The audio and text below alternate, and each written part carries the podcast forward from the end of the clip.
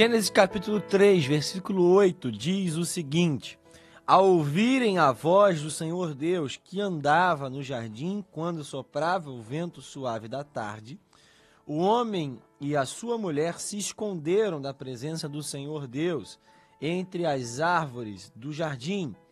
E o Senhor Deus chamou o homem e lhe perguntou: Onde você está? Ele respondeu: Ouvi a tua voz no jardim e porque estava nu, tive medo e me escondi. Deus perguntou: Quem lhe disse que você estava nu? Você comeu da árvore a qual ordenei que não comesse? Então o homem disse: A mulher que me deste para estar comigo me deu da árvore e eu comi. Então o Senhor Deus disse à mulher: Que é isso que você fez? A mulher respondeu: A serpente me enganou e eu comi. Irmãos, o trecho que nós acabamos de ler é um dos mais conhecidos, né, de toda a história da humanidade, não só por cristãos, mas por todos aqueles que já ouviram esse relato ou pelo menos, né, já assimilar, assimilaram ou é, ouviram alguém falar sobre essa história, ou pelo menos sobre o trecho é, que fala sobre a queda do homem, sobre a história de como a serpente seduziu a mulher a trazer essa, é, essa consequência tão trágica do pecado por comer da árvore que o Senhor tinha dito para que o casal original não comesse. Irmãos, nós sabemos que a ação do maligno foi uma ação mentirosa, foi uma ação tentando trazer exatamente uma meia-verdade, que é uma mentira, para que é, consumasse o fato, para que consumasse esse pecado tão terrível e tão trágico para a história de toda a humanidade. Você sabe, a serpente veio até o jardim, falou com a mulher e a mulher olhando para a árvore, vendo que ela aos seus olhos já lhe parecia boa, parecia agradável aos seus olhos e desejável para ela poder comer, ela acaba por se alimentar da mesma e não satisfeita, ela ainda entrega ao seu marido, a Adão, que come daquele fruto. Agora eles têm conhecimento do bem e do mal. Agora também eles têm a possibilidade da morte física, têm as consequências trágicas que são apresentadas pelo próprio Deus posteriormente nesse mesmo capítulo. Mas há algo que me chama a atenção e quero dividir com você em alguns minutos que nós temos aqui é que Deus, ele andava no jardim. O versículo 8 diz que ao ouvirem a voz do Senhor, que andava no jardim quando soprava o vento da tarde. Ou seja, havia um tempo estabelecido por Deus, havia um período do dia aonde Deus descia, descia de forma visível, descia de forma pessoal, descia para um encontro diário, para uma rotina. Deus visitava o jardim para ter um relacionamento com Deus. Irmãos, nós precisamos entender que Deus sempre quer, sempre quis, sempre está querendo ter um relacionamento com o homem. Deus é realmente um Deus de relacionamento. Deus vinha todos os dias andando no jardim, nesse mesmo horário, ao cair, né, ao ter o vento suave da tarde. Num período após o almoço, antes do final da tarde, Deus descia para se encontrar com o homem. Mas Adão e Eva ouvem a voz do Senhor, ouvem que o Senhor se aproxima. E anteriormente o texto vai nos mostrar que eles tinham costurado folhas de figueira e fizeram roupas para esconder a sua nudez. E o texto nos fala que ambos se esconderam da presença do Senhor entre as árvores do jardim. Irmãos, tenho falado e falei aqui recentemente quando trouxe uma mensagem sobre Elias e aqui novamente nós temos um contexto que é semelhante, um contexto onde Deus desce aonde Deus vem para um relacionamento. Esse era o lugar de encontro. O Éden era um lugar onde havia um encontro entre o casal e Deus. Mas nesse lugar de encontro, eles se esconderam. Irmãos, eu falo aqui mais uma vez e falo de forma didática aos nossos corações. Era o lugar de encontro. E tanto Adão como Eva se escondem da presença do Senhor. Nós temos cantado, nós temos falado e até preguei aqui recentemente sobre o lugar secreto sobre o lugar aonde nós nós temos um encontro particular com o Senhor, aonde o próprio Jesus nos ensina que devemos ter um momento de oração, um momento de intimidade com o Pai, um momento aonde abrimos um diálogo, aonde oramos, aonde buscamos a sua face. E esse texto deixa bem claro, Deus não falta ao lugar secreto. Deus está disponível sempre a encontrar o homem no lugar de encontro, no lugar aonde está marcado por ser o local aonde nós temos essa conversa, esse contato com ele, aonde nós temos acesso ao Pai. Somos nós que infelizmente faltamos. Somos nós que infelizmente nos escondemos. Somos nós que infelizmente, constrangidos pelo pecado, nos escondemos da presença dele ou tomado pela nossa própria rotina, e isso tem se tornado comum no nosso dia, tem se tornado uma prática. Nós estamos tão atolados, estamos tão é, vidrados em nossa rotina, em nossa vida de trabalho, de afazeres, de demandas que nós colocamos que nos esquecemos do lugar secreto. E, irmãos, e muitas vezes nós dizemos que não temos tempo por conta do trabalho, Deus conhece a nossa rotina, mas temos tempo para tantas outras coisas, temos tempo para tantas outras demandas, temos tempo para tantos lazeres que se apresentam, tantas janelas de distrações que são colocadas diante de nós,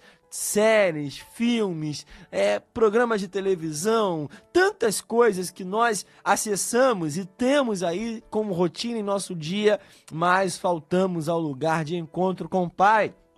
E Deus, ele chega nesse encontro, chega nesse local e ambos se esconderam da presença entre a árvore. Irmãos, não podemos nos esconder da presença. Não podemos nos esconder de Deus. A gente pode se esconder de pessoas, a gente pode se esconder de vizinhos inconvenientes, a gente pode se esconder do líder, a gente pode se esconder do pastor, a gente pode se esconder de pessoas que estão à nossa procura, nós podemos nos esconder da sociedade, nós podemos nos esconder para não sermos vistos numa prática pecaminosa, mas de Deus não podemos nos esconder, não tem como. O casal havia pecado, Adão e Eva haviam cometido um delito grave contra o Senhor e acharam que poderiam se esconder, acharam que poderiam não ser achados. E mais do que se esconderem, o texto nos fala que nos fala que eles se esconderam entre as árvores. Ouvi recentemente o nosso querido amigo pastor Abel Salvador, a gente conversando ali sobre a palavra, ele falou algo interessante ao nosso coração. A árvore, as árvores do jardim Deus havia feito com o propósito de que os homens pudessem se alimentar do seu fruto. Deus havia estabelecido para Adão e Eva que as árvores tinham o papel de alimentar, o papel de trazer alimento. Deus falou que de toda árvore do jardim você pode comer livremente. Só uma não poderia, que era a bendita árvore do conhecimento do bem e do mal. Mas eles utilizam aquela árvore com outro propósito, com o propósito de se esconderem da presença. Irmãos, devemos utilizar as ferramentas que o Senhor nos dá, devemos utilizar as provisões que o Senhor nos dá com o propósito correto. Árvore é para alimento, não para se esconder. Assim também devemos seguir em nossa vida. E Deus faz uma pergunta que é curiosa. Deus chama o homem e pergunta: Onde você está? Irmãos, pergunto para você que me ouve, que me assiste: Deus não sabia onde eles estavam? É claro que Deus sabia. É claro que Deus sabia o que eles tinham feito, mas mesmo assim Deus veio. Mesmo assim Deus deu a oportunidade de eles confessarem o seu pecado, deu a oportunidade de que eles assumissem a culpa do seu delito. Deus pergunta: onde você está? E essa pergunta ecoa na minha mente hoje. Talvez você que esteja ouvindo esteja numa situação parecida, semelhante, e a pergunta de Deus para você nesse dia é: onde você está? Cadê você? Por que você sumiu do lugar da presença? Por que você sumiu do lugar do encontro? Por que você abandonou o lugar de intimidade com Deus? Por que você abandonou a vida de comunhão com Deus que você vivia? Por que você abandonou a prática cristã que você tinha? Por que você abandonou o lugar de comunhão, a igreja do Senhor? A pergunta de Deus hoje para todos nós é: aonde você está? Cadê você? Por que você sumiu? Por que você não está mais aqui? Deus sente falta do relacionamento com cada um de nós. Deus sente falta da comunhão que nós temos com Ele. Irmãos, esse período de pandemia que nós vivemos fez com que tantas pessoas se afastassem do lugar de comunhão com Deus. Tantas pessoas que tiveram medo e se esconderam. Só que esse medo aqui não é o medo de uma doença, não é o medo de uma notícia, não é o medo de algo que chegou. O medo era porque havia o temor pelo pecado que eles cometeram, pela ação errada que eles cometeram, pela decisão equivocada que eles tomaram. Irmãos, e quantas pessoas fazem isso também? Pecam, erram, falham, tomam uma decisão errada, a consequência trágica chega e por conta disso se escondem do Senhor, se escondem da presença e têm essa mesma atitude de Adão e Eva, costuram folhas de figueiras, artimanhas, tão um jeitinho ali como brasileiro a gente fala para esconder aquilo que o constrange, aquilo que faz né, que a sua nudez, a sua vergonha seja exposta, irmãos. Mas mesmo assim, o Senhor hoje pergunta: onde você está?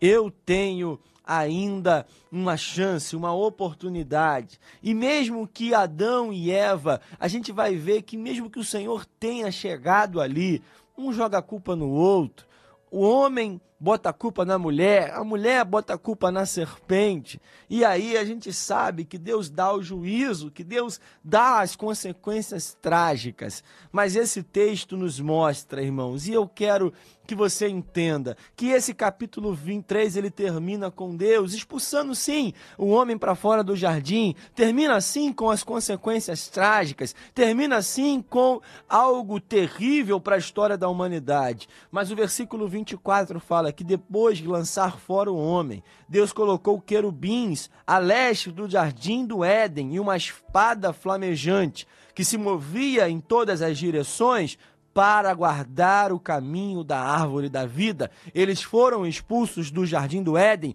eles foram expulsos do lugar aonde havia tudo que eles precisavam. Mas Deus fala que ele colocou primeiro querubins com uma espada flamejante na mão, que se movia com o objetivo de guardar o caminho, de guardar o acesso até a árvore da vida que tinha a vida eterna para eles. Irmãos, mas há algo interessante. João capítulo 14, versículo 6. Jesus fala que eu sou o caminho, a verdade e a vida.